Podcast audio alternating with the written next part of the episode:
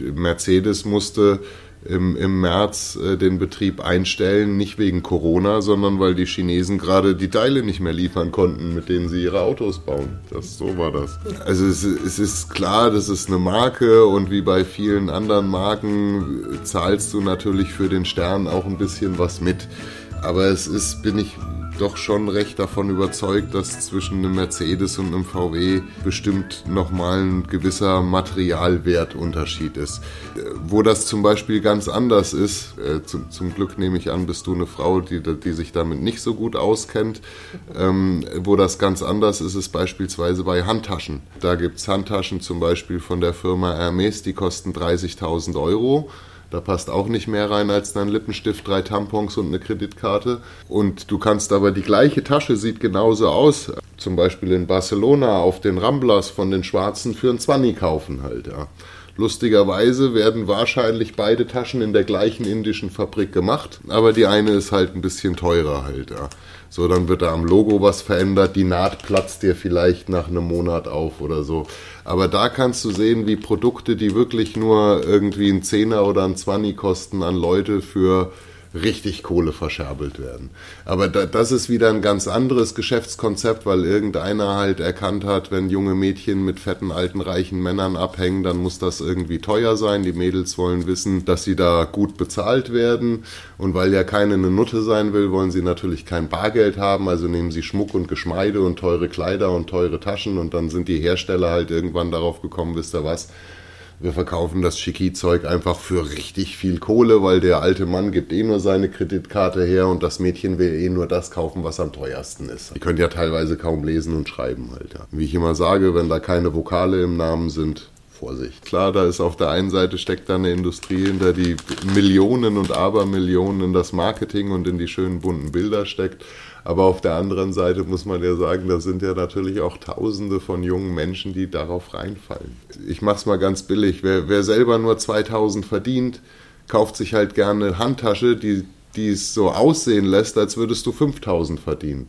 Und wer 5000 verdient, kauft sich halt gerne eine Handtasche, die es so aussehen lässt, als würdest du 10.000 verdienen. Weißt du, und die, die dann nicht wirklich Geld verdienen, weil sie wie bei Wirecard und andere Banker das Geld eigentlich klauen halt, und da bist du ja dann im Millionen- und fast Milliardenbereich. Da muss die Scheiße dann natürlich auch exorbitant teuer sein. Weißt du? Und da, und da sind natürlich auch, da passiert natürlich auch Vetternwirtschaft, weißt du, das ist ganz klar. Du, du kannst, kannst heute eine Handtasche erfinden und ohne Ende Geld ins Marketing stecken, aber die kauft wahrscheinlich keiner. Wenn sich aber dann übermorgen äh, am gleichen Tag irgendwie Kim Kardashian und äh, noch zwei, drei Hollywood-Größen mit der Handtasche auf Instagram fotografieren lassen, kannst du die Handtasche auch für 20.000, 30.000 Euro verkaufen und musst nicht mehr 500 dafür nehmen oder 300. Dieselbe Tasche. Du musst da nichts dran verändern. Weißt du, du musst nur das Image der Tasche verändern, nicht die Tasche. Und dafür bezahlen Leute ein Schweinegeld. Ich, ich, ich glaube, Mercedes ist da kein gutes Beispiel, nee. weil es auch schon ein Unterschied ist, ob ich in einem Auto sitze, drücke das Pedal durch und der Zeiger zeigt mir 160 oder er zeigt mir 260. Das ist ein kleiner Unterschied halt. Ja. Und das darf man bei Autos auch nicht vergessen. Wer zahlt, bleibt am Leben. Äh, wenn du mit deinem VW mit 80 Sachen in den Laster knallst, bist du tot. Wenn ich da mit einem Benz reinknalle, ist der Lastwagenfahrer verletzt. So schaut's aus halt. Ja. So, das darf man ja nicht vergessen, dass also auch die teuren Autos auch sicherer sind. Es ist klar, man zahlt ein bisschen was für den Stern mit, aber man kriegt auch was dafür. Und ich glaube, das Gleiche gilt für alle anderen teuren Automarken auch, dass die natürlich auch ihre Tricks und Schliche hatten wie VW. Äh, man, man muss ja auch sehen, wo man bleibt. Ja, die Leute lachen ja. dann immer und sehen sie, ah, der Vorstandsmann hat sich nochmal 10 Millionen eingesteckt. Ja, sieh's mal so. Nachdem er sich die 10 Millionen eingesteckt hat, weil er ist ja jetzt erwischt worden, muss er danach ja zurücktreten.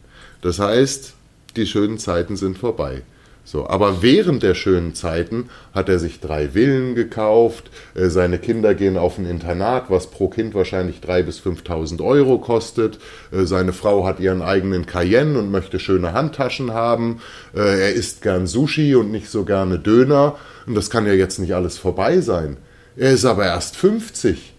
Er lebt ja wahrscheinlich noch 40, 50 Jahre. Alter, da muss ich jetzt noch mal 10 Millionen mitnehmen, bevor ich zurücktrete, damit es dann auch reicht, weil wie wir ja alle wissen, die jungen Leute von heute, Renteneinzahlungen, huhu, das wird knapp, Alter. Werden die nicht haben. Von was denn? Die, die meisten, 80 Prozent von denen werden niedere Arbeiten machen. Die stehen bei McDonald's und fragen, wollen sie noch Pommes frites dazu? Oder machen Hotelzimmer sauber. Das ist ja, das, das sind, ist ja die große Menge an Arbeitskräfte, die in der Zukunft nicht so wirklich durch Roboter ersetzt werden können. Da muss ja noch einer stehen und die Ausgabe machen und alle Weile mal nett Hallo sagen. Also in Deutschland äh, sind sie da auch sogar schon recht weit mit diesem bedingungslosen Grundeinkommen. Weißt du, das heißt, wenn ich von vornherein schon weiß, dass ich von der arbeitenden Bevölkerung bald nur noch die Hälfte brauche und natürlich auch schon weiß, dass jemand, der arbeitslos ist, klar, da gibt es zwei, drei Prozent, die finden das cool, arbeitslos zu sein, aber bei vielen Leuten ist es so, wenn sie arbeitslos sind, dann fehlt denen was am Selbstwertgefühl, an der Identifikation. Wie identifiziere ich mich mit meinem Leben? Viele Leute, wenn du die fragst, äh, was machst du so, die sagen ja nicht, ich mache Elektriker, die sagen, ich bin Elektriker, ich bin Zimmermann, ich bin Maurer, ich bin Lkw-Fahrer, ich bin Taxifahrer, ich bin das, das ist meine Identität. Ich stehe jeden Morgen auf und mache das zehn Stunden lang. So, das heißt, das bin ich, das ist ja nichts, was ich einfach nur tue. Äh, meine Freunde habe ich da gefunden halt. Äh, mein, mein, mein ganzes Selbstbewusstsein baut mit darauf auf, wie gut ich das mache. Scheißegal, ob ich ein Taxifahrer bin, ob ich ein Klo putze oder ob ich, ob ich Bankdirektor bin. Mein Selbstbewusstsein baut nicht darauf auf, welcher Job das ist, sondern wie gut ich in der Lage bin, den zu machen. Ob mein Chef am Ende des Tages kommt, mir auf die Schulter klopft und sagt, gut gemacht oder ob der Vorarbeiter neben mir steht, sich die Stirn reibt und sagt, Mensch, Alter, ey, das kann doch nicht sein, was du da machst halt. Ja. Hast du es immer noch nicht begriffen? Du, das, das macht ja was mit einem. Und wenn dir das weggenommen wird, das siehst du oft bei alten Menschen, wenn die in Rente gehen, dann hängen die in der Luft, die werden sofort depressiv halt, ja, weil sie, weil ihre Aufgabe ihnen weggenommen worden ist. Und in der Aufgabe steckt ein Stück weit Identität mit drin. Also fangen die in Deutschland jetzt schon an zu sagen, okay, wir machen ein Grundeinkommen. Das klingt besser als Hartz IV oder Arbeitslosengeld, aber wenn ich von vornherein schon weiß, die Hälfte von denen brauche ich bald nicht mehr, dann schenke ich halt jedem Tausender. Und jedem Tausender zu schenken, kommt mich am Ende billiger, als jeden einzelnen Arbeitsplatz bei einem großen Konzern staatlich zu subventionieren, Alter. Das ist teurer. Also kriegt jeder ein Tausender Grundeinkommen, jeder kriegt so ein Telefon, dann kann auch jeder schön zu Hause bleiben, ein paar Apps aufs Telefon, dann brauche ich auch auf der Straße nicht mehr so, viel, so viele Leute beim Ordnungsamt und Polizei, die das alles kontrollieren. So, und dann können sie sich auch ruhig weiter vermehren halt. Ja. Ist für manche Leute ist das Hamsterrad gleichbedeutend mit Sicherheit und Sorglosigkeit. Sicherheit in dem Sinne, dass du weißt, alles klar, ich habe jetzt meine Schulzeit gemacht, ich habe meine Ausbildung gemacht, jetzt mache ich 40 Jahre lang das und dann kriege ich Rente und ich muss mir keine Sorgen machen, wie ich meine Miete bezahle. Äh, ich muss im Supermarkt nicht gucken, was die Butter kostet, weil ich kaufe die, die mir gefällt und so weiter und so weiter. Und Sorglosigkeit, ich muss nichts organisieren.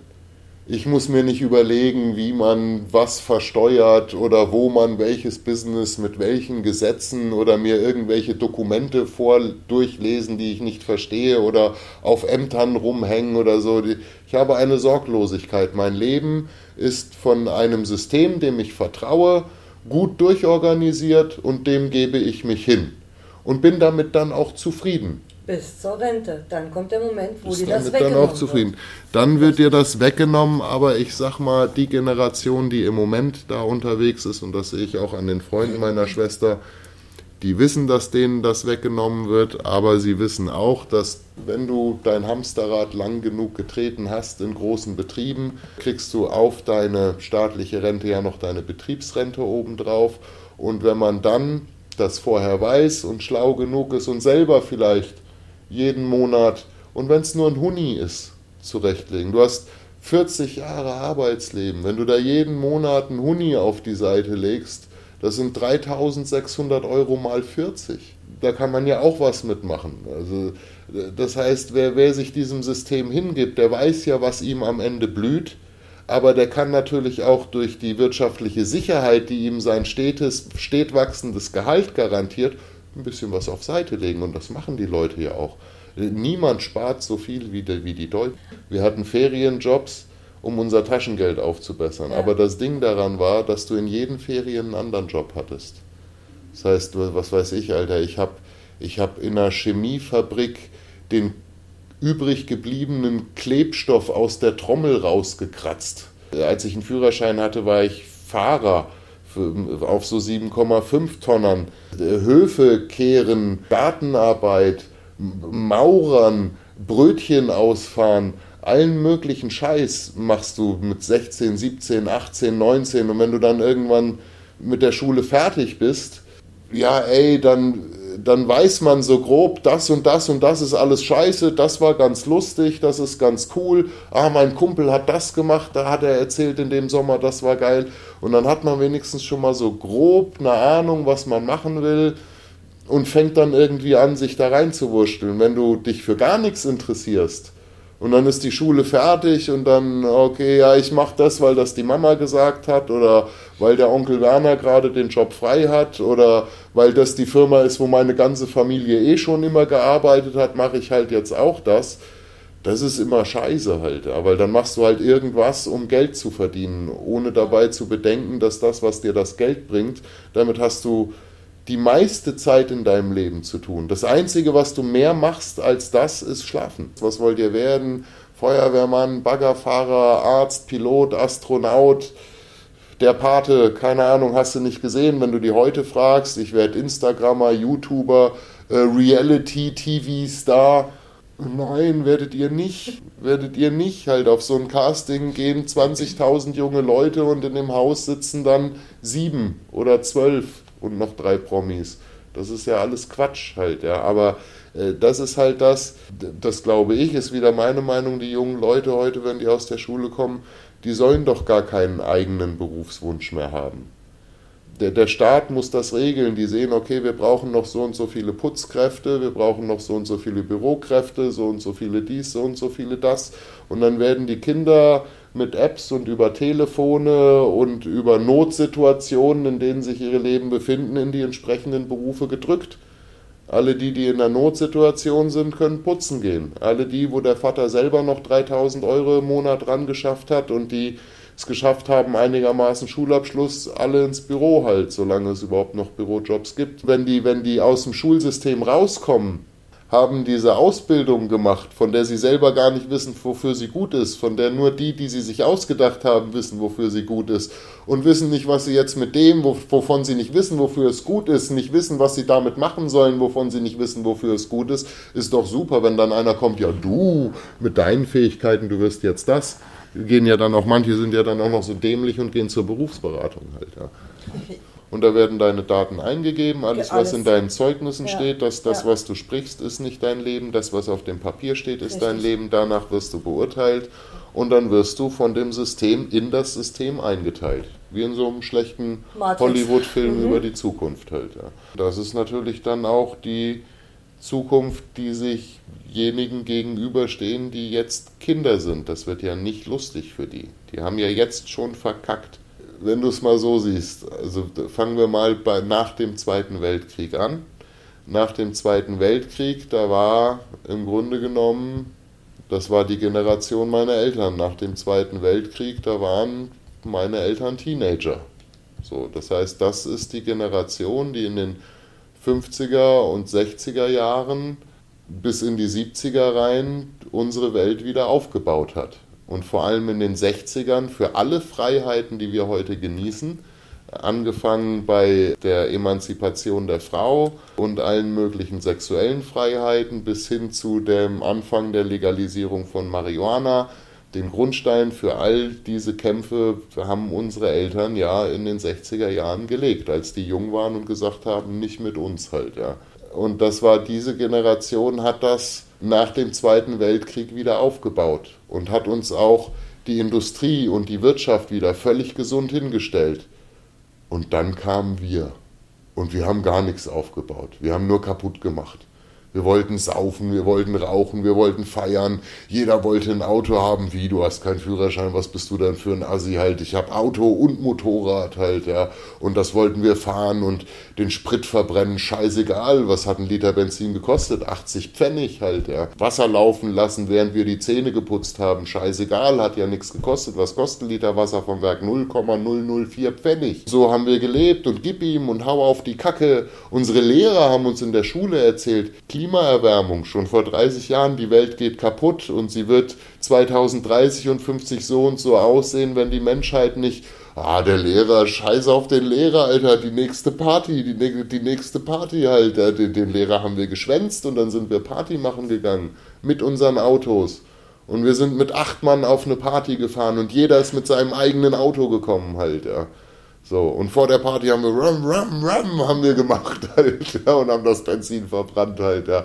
Plastiktüten für alles benutzt halt. Hast keinen Schlitten, nimm eine Plastiktüte halt, ja. So, haben wir ordentlich verfeiert. Alles, was unsere Eltern aufgebaut haben, richtig schön verdreckt, verschmutzt, draufgeschissen, mit Plastik zugeschissen. Und dann da hatten wir auch noch die Chutzpe, Kinder zu machen und zu sagen, hier, wir haben alles kaputt gemacht. Für dich, mein Schatz. Alles für dich ja Papa, was hast du denn gemacht? Ja, ich war hier Techno, Nirvana, die einen Techno, die anderen Nirvana, die einen Jack Daniels, die anderen MDMA. Ja, Papa hat die Welt kaputt gemacht, mein Kind halt. Alles für dich. Zu spät, zu spät. Dem Moment, in dem sich der Mensch selbst hat digitalisieren lassen, war es zu spät. Das war der Moment, in dem das Spiel für die anderen schon gewonnen war. So, da, ich sehe das auch manchmal, auf, weiß ich, da gibt es auf Social Media, gibt es dann manchmal so Leute, auch als das mit der Impfung kam, wenn, wenn da die lustigen Verschwörungstheoretiker kommen und sagen, ja, und dann ist in der Impfung ein Chip und dann werden alle gechippt. Was ist denn los? Es sind doch schon alle gechippt. Ob ich den Chip in meiner Haut habe oder ob Oder, der Chip in dem ja. Telefon ist, was ich immer mit mir rumtrage, mit zum Kacken nehme und wenn ich schlafe neben das Bett lege, ist doch wurscht. Der Chip weiß immer, wo du bist, wie viele Schritte du gehst. Äh, der weiß, mit wem du wann, worüber gesprochen hast. Das ist die beste Stasi der Welt ist dieser Chip, der in deinem Telefon ist, was du immer mit dir rumträgst. Was auch, wenn es aus ist, hören kann, was du sagst. Und alles, was du darauf je gelöscht hast, ist irgendwo anders noch gespeichert falls du doch mal eine Straftat begehst, kann der Richter das dann rausholen halt. Ja. Natürlich, das geht rucki zucki und wir haben uns digitalisieren lassen. Das klingt wieder zynisch, das war aber auch wichtig, weil wenn ich eine Schafherde habe von 50 Schafen, da reicht ein guter Hirtenhund und ein Hirte, der verschlafen in der Ecke steht. Habe ich auf der gleichen Weide 50.000 Schafe, brauche ich ganz viele Hirtenhunde, am besten auch eine Überwachungskamera, zehn Hirten drumherum halt, einen Polizeihirten, einen Verfassungsschutzhirten. So, so, sowas brauche ich dann. Und das haben wir natürlich auch gemacht. Immer mehr Menschen, immer mehr Menschen. Und da sind wir jetzt. Und die, die jetzt Kinder sind, die werden das ausbaden müssen. Das sind die armen Schweine, die auf diesem winzig kleinen Planeten mit acht Milliarden Menschen aufwachsen müssen. Als wir aufgewachsen sind, noch vor 30 Jahren, waren es ziemlich genau halb so viele Menschen. Da kannst du sehen, wir vermehren uns wie die Kakerlaken. Ganz schlimm halt. Ja. Oh, Ganz schlimm. Also Kakerlaken ist vielleicht ein bisschen gemein gesagt, aber ich Ja, für die Kakerlake. Für die Kakerlake, richtig. Weil die wird uns überleben. Die, über, die überlebt die wird uns alles. überleben. Also sobald ja, ja. wir weg sind, ja, Diese, diese süße Karikatur, ich musste wirklich schmunzeln, ich finde die auch sehr sinnbildlich, sehr, sehr schön. Das sind so zwei Planeten ja, die treffen sich und sagt der eine Mensch so, wie geht's dir? So eine Sprechblase, Comicblase und der sagt, oh, hm, ja, es geht, ich habe Menschen. Und dann sagt der andere, das Du, das hatte ich auch mal, geht wieder weg. Ja, ja das geht wieder weg. Finde ich cool, geht vorbei, das geht wieder weg. Das, äh, ihnen ist schon klar, sie müssen irgendwas verändern, aber letztendlich äh, sind, glaube ich, auch die paar Leute, die darüber noch den Überblick haben. Und auch wenn du verschiedene O-Töne von Wissenschaftlern dir anhörst, man, man kann sich ja heutzutage, kannst du dir ja die Vorlesungen der Physiker, Chemiker und Biologen, die sie in Harvard, Yale, in Barcelona und auch teilweise in Peking an den Universitäten halten. Die kannst du dir als O-Ton mit angucken, mit Untertiteln in allen möglichen Sprachen. Und da ist natürlich auf einmal ganz klar, die wissen, die wissen, dass dass wir schon drüber sind. Ja. Die Fahnenstange ist schon zu Ende und wir sind trotzdem noch weiter geklettert und hängen jetzt da irgendwo in der Luft. Das Ding ist nur, dass gerade die Wissenschaftler natürlich, ich weiß gar nicht, wie ich das ausdrücken soll, denen ist einerseits klar, wir sind drüber und es ist schon zu spät. und wir werden diese Klimakatastrophe nicht mehr umkehren können. Weil sie aber Wissenschaftler sind, wissen sie allerdings schon, wie wir uns vor dieser Klimakatastrophe schützen können. Das Ding ist nur, dass sie das nicht propagandieren und diese Forschung auch nicht in großem Stil vorantreiben, schon gar nicht mit Geldern aus Industrie und Wirtschaft, weil sie einfach Angst davor haben, wenn sie das jetzt weiterentwickeln. Und auf einmal steht ein Wissenschaftler da und sagt, der CO2-Ausstoß, Leute, kein Problem. Ich habe eine Maschine oder irgendwas erfunden, das ist jetzt kein Problem mehr.